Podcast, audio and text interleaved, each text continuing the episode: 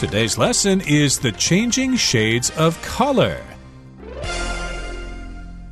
Hi, everybody. I'm Roger. Hello, I'm Kiki. Roger, what's your favorite color? I kind of like azure blue or dark pink, magenta, and fuchsia, colors like that. How about you? Actually, we're on the same kind of color spectrum. I mm. like those colors too.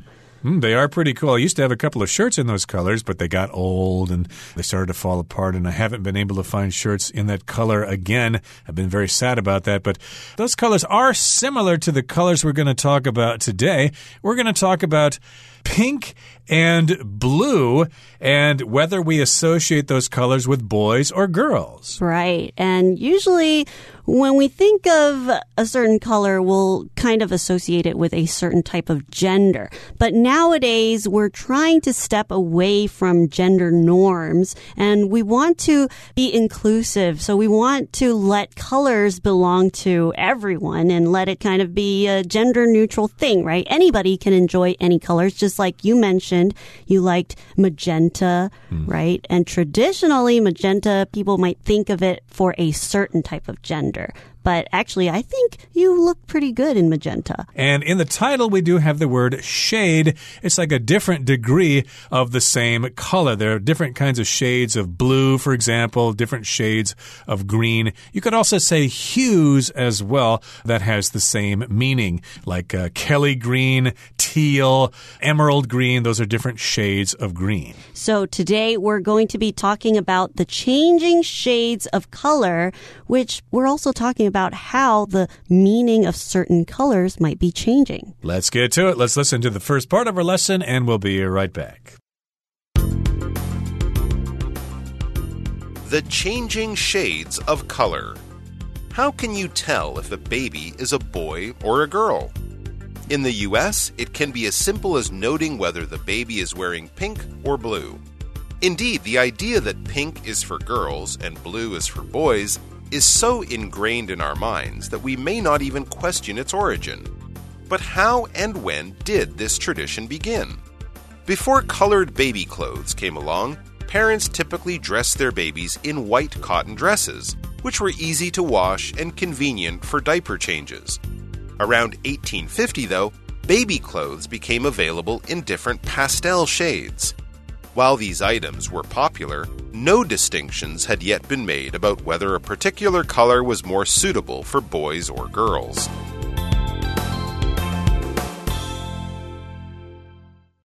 大家好，第一部分我们来介绍形容词 ingrained，它的意思是根深蒂固的。例如 the students' ingrained study habits are the result of their teachers' tireless efforts. 学生们根深蒂固的读书习惯是他们老师努力不懈的成果。下一个，我们看到片语 come along，意思是出现、开始存在，也可以是降临的意思。例如，William jumps at any business opportunity that comes along。William 会把握任何出现的商机。再来，我们看到 pastel 是形容词。指的是淡浅色的或是颜色柔和的。我们可以说 ，Teresa likes wearing pastel clothes during summer because it makes her feel refreshed. Teresa 喜欢在夏天时穿浅色衣服，那让她觉得很清爽。也可以说，As a painter, Martin likes using pastel colors on his watercolor. 作为一名画家，Martin 喜欢在水彩画上使用柔和的色彩。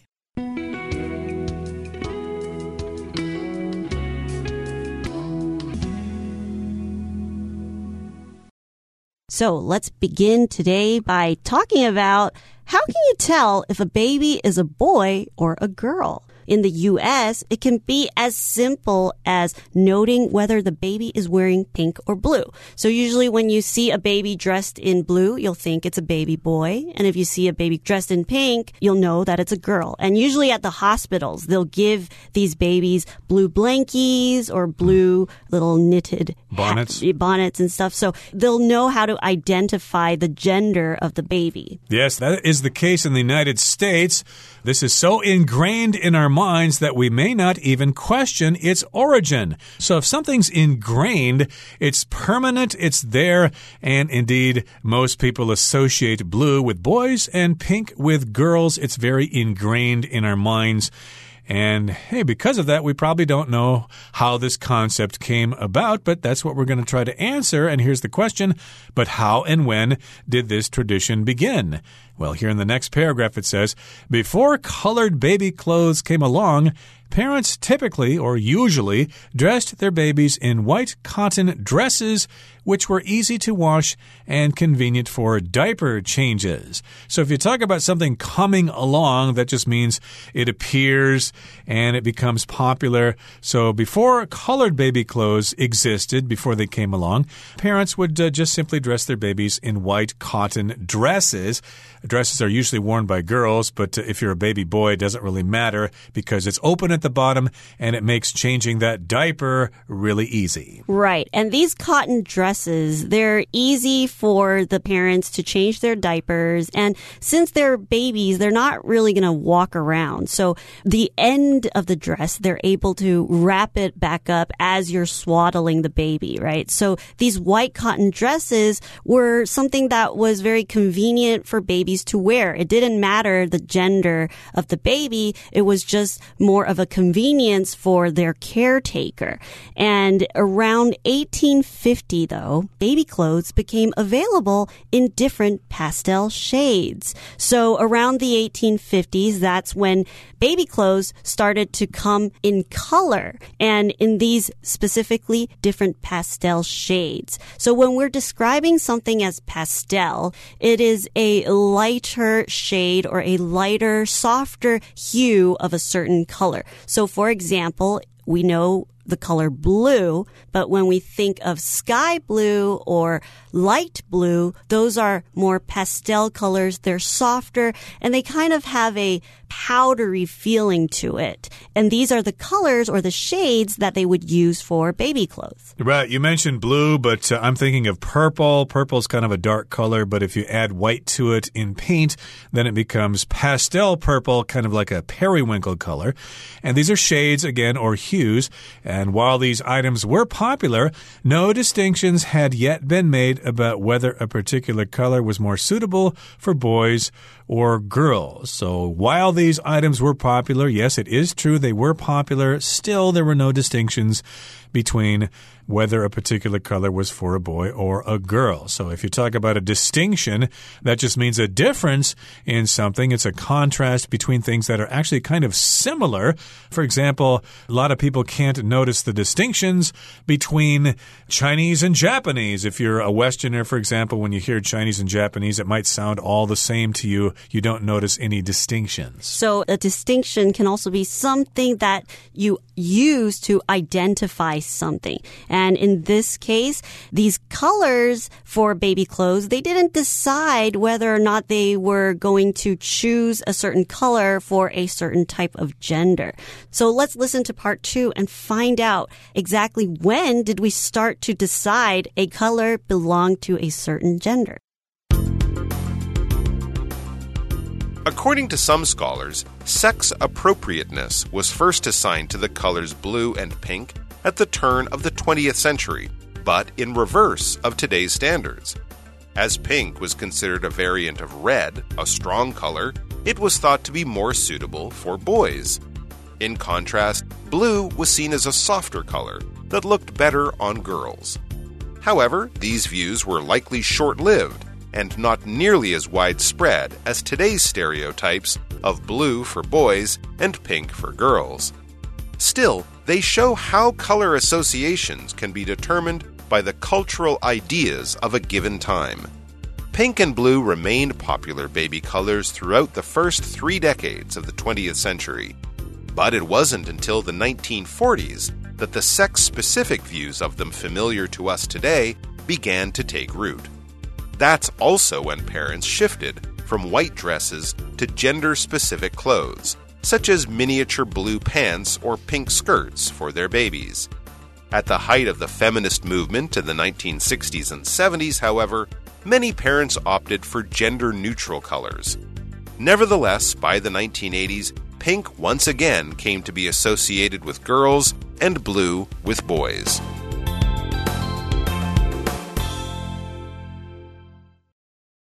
第二部分我们看到单字 reverse，它是名词，指的是相反的情况， 或是相反的顺序。例如，Sharon thought that she would pass the driving test, but the outcome was in reverse. Sharon 以为她会通过驾驶考试，结果却恰恰相反。或者，Stan thought his girlfriend would like the gift, but the reverse was true. Stan 以为他的女朋友会喜欢这份礼物，但事实恰恰相反。下一个介绍 miniature， 意思是小型的或是微型的。例如，Dave has a collection of miniature cars, and he keeps them on a shelf in his home. Dave 收藏了一系列的迷你汽车，他把它们放在家里的架子上。或是 Craig bought a miniature Eiffel Tower in Paris as a souvenir. Craig 在巴黎买了一个迷你埃菲尔铁塔当纪念品。再来是片语 opt for 名词，表示选择点点点。可以说 ，For my hotel reservation, I decided to opt for the luxury package. 对于预定下榻的旅馆，我决定要选豪华的包套行程。又或者说，Jeff opted for a smaller car to save money on fuel. Jeff 为了节省燃料费用，选择了一部小车。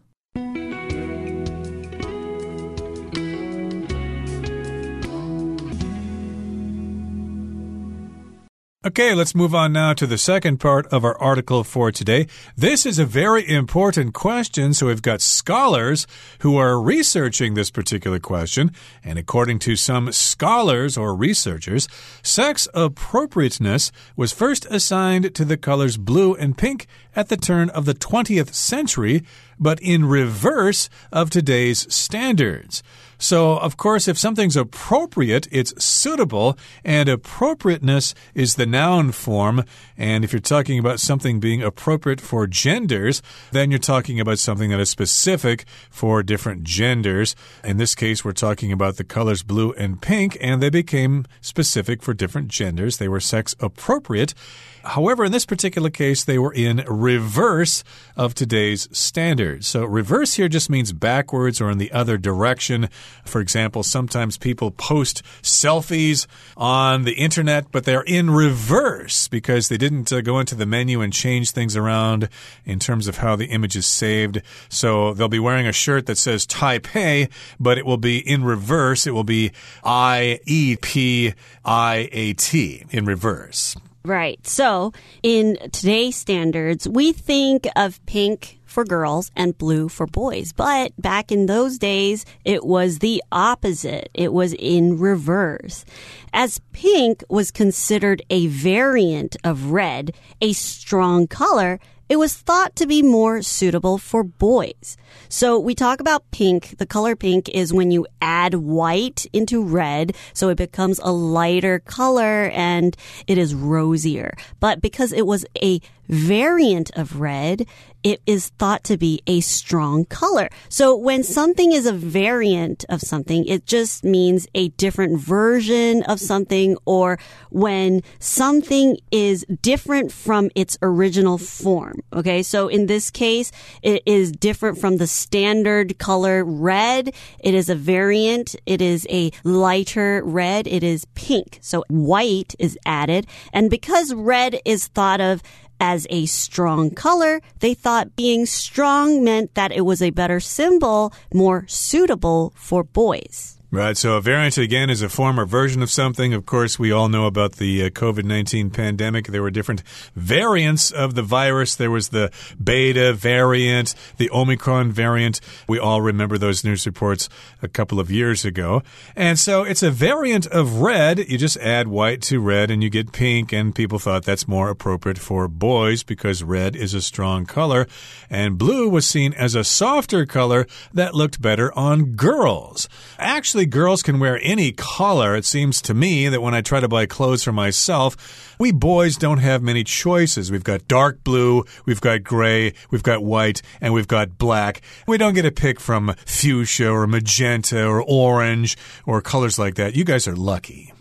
so, in contrast, in comparison to something. So in this case, when you compared the color blue to red, it was thought of to be a more softer color. So when it's softer, it is more calm. It's not as bold and not as strong. So in this case, they thought that it would look better on girls, and that's why the color blue was associated with girls. However, these views were likely short lived and not nearly as widespread as today's stereotypes of blue for boys and pink for girls. So, not nearly as just means not as much as you think. You're not nearly as smart as you think you are. A stereotype is just some kind of view we have about people because we don't really know them individually. There are stereotypes about uh, different kinds of people or about genders. Still, they show how color associations can be determined by the cultural ideas of a given time. Yes, indeed, these ideas change during different eras in history.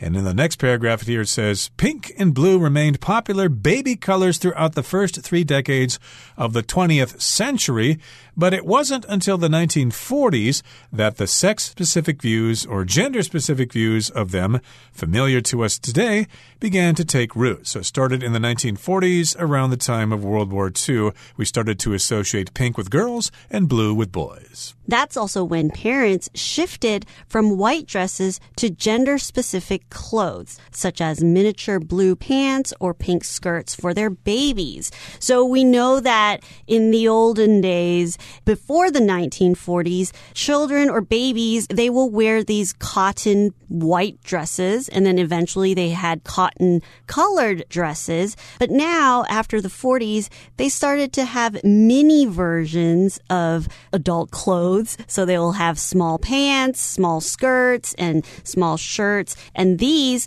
clothing, these items of clothing will have different colors and specifically gender specific or sex specific colors. So you will think of blue pants for little boys and pink skirts for little girls. So we've got miniature or smaller blue pants or pink skirts. A miniature, of course, is a smaller version of something. Like uh, Tomica cars are miniature versions of cars. They're toy cars, so they're miniatures. And at the height of the feminist movement in the 1960s and 70s, however, many parents opted for gender neutral colors. So this happened in the 60s and 70s, and we've got lots of parents. They chose or they opted for colors that were gender neutral. Both boys and girls could wear those colors. Nevertheless, still, by the 1980s, pink once again came to be associated with girls and blue with boys, so things changed back to the way they were in the early 20th century. Right. So then they started to dress boys in blue again and girls in pink. So let's listen to our final part and wrap things up.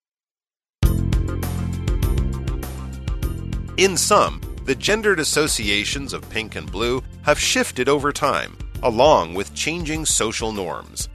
Therefore, it's clear that no inherent connections can be made between an individual's gender identity and any particular color.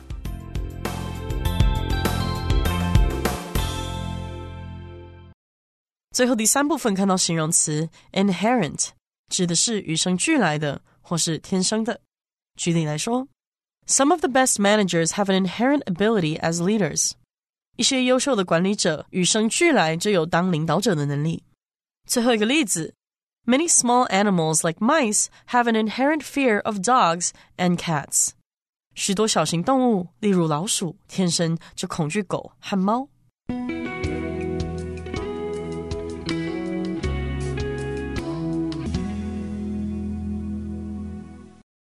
Okay, so here in the final part it says, in sum or in summary, to conclude, the gendered associations of pink and blue have shifted over time along with changing social norms.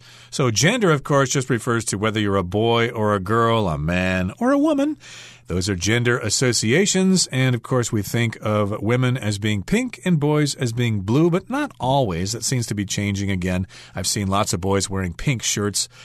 But uh, still, that's kind of the norm nowadays. A norm is just something that is normal in society. We talk about social norms, for example. An example would be it's expected that the boy pays for the first date if a boy and a girl go out together. Right. And as we've learned throughout our article today, colors or the idea of colors associating with a certain gender have changed throughout history, but it is still changing even in modern modern day because as society changes and as social norms change, the things that people accept or the ideas that people accept, they're changing as well.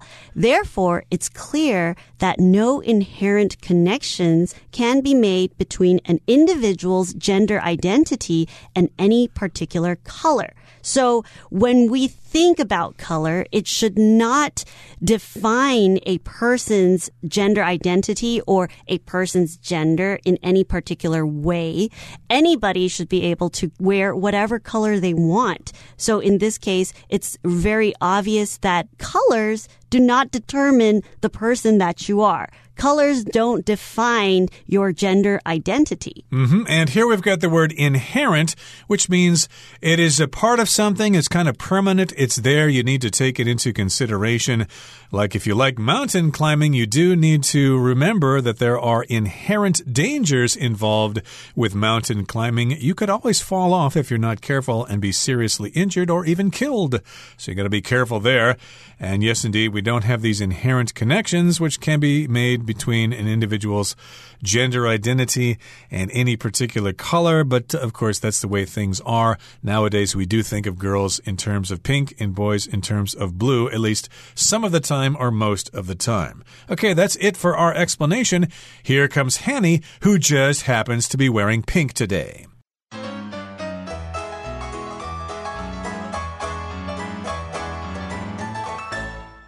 各位同学，大家好，我是 Hanny，今天要来练习篇章结构的题型。那这次的文章标题是 "The Changing Shades of Color"，这是在讲颜色与性别关联的演变。那题目有四个空格，但是有五个选项，我们就先来看看这五个句子。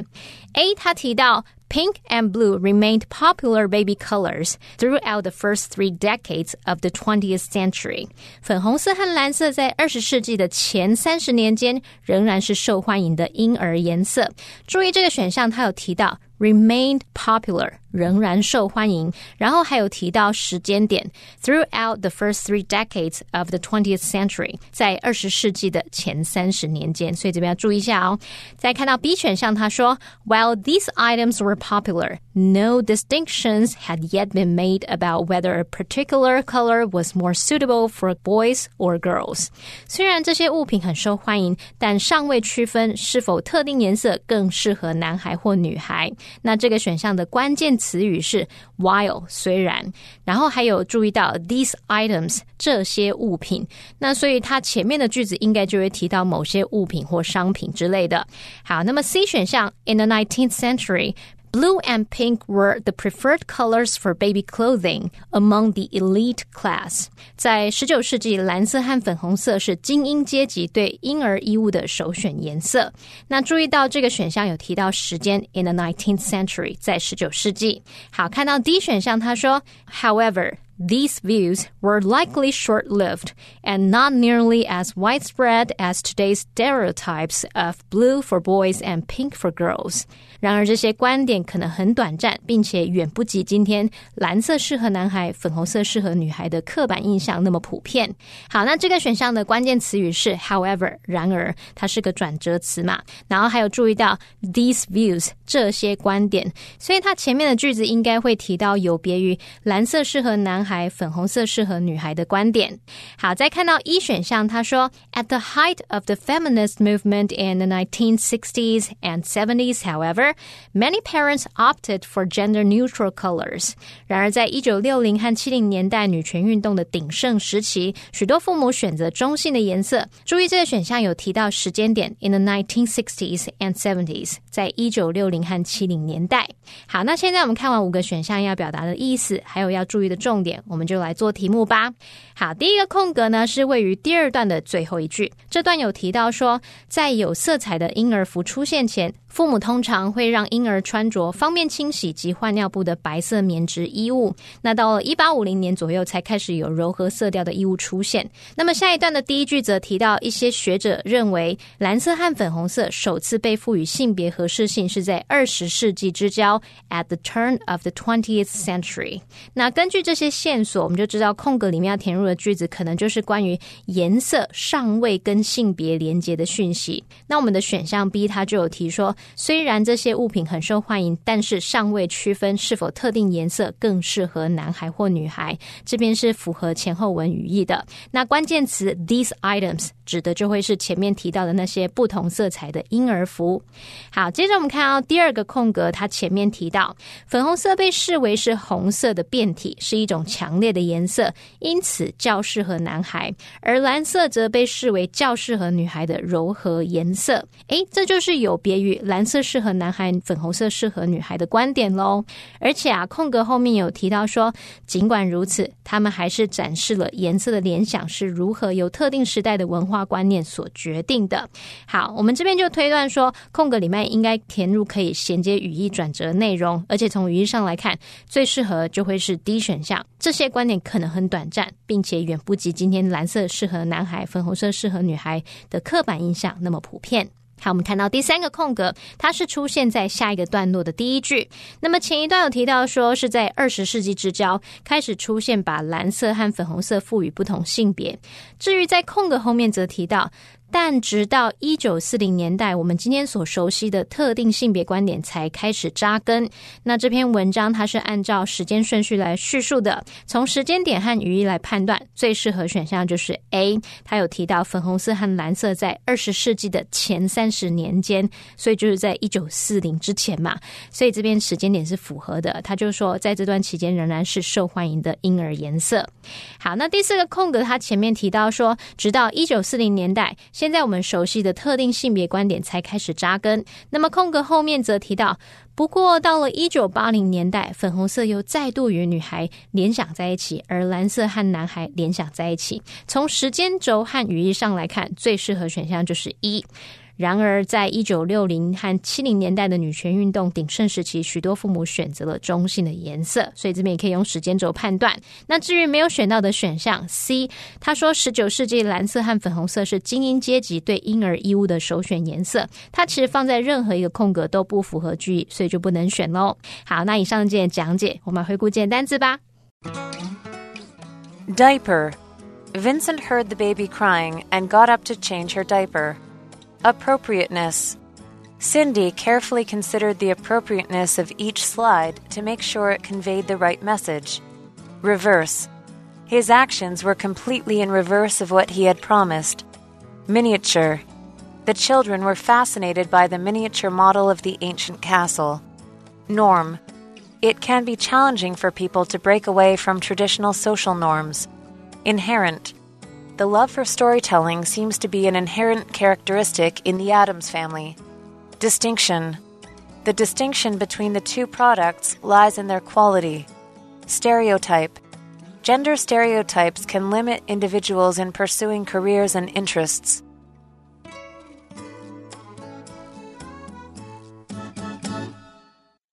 Well, everyone, today's article has come to an end, and I sure hope you enjoy reading along with us. I am Kiki. I am Roger. See, See you, next, next time. time.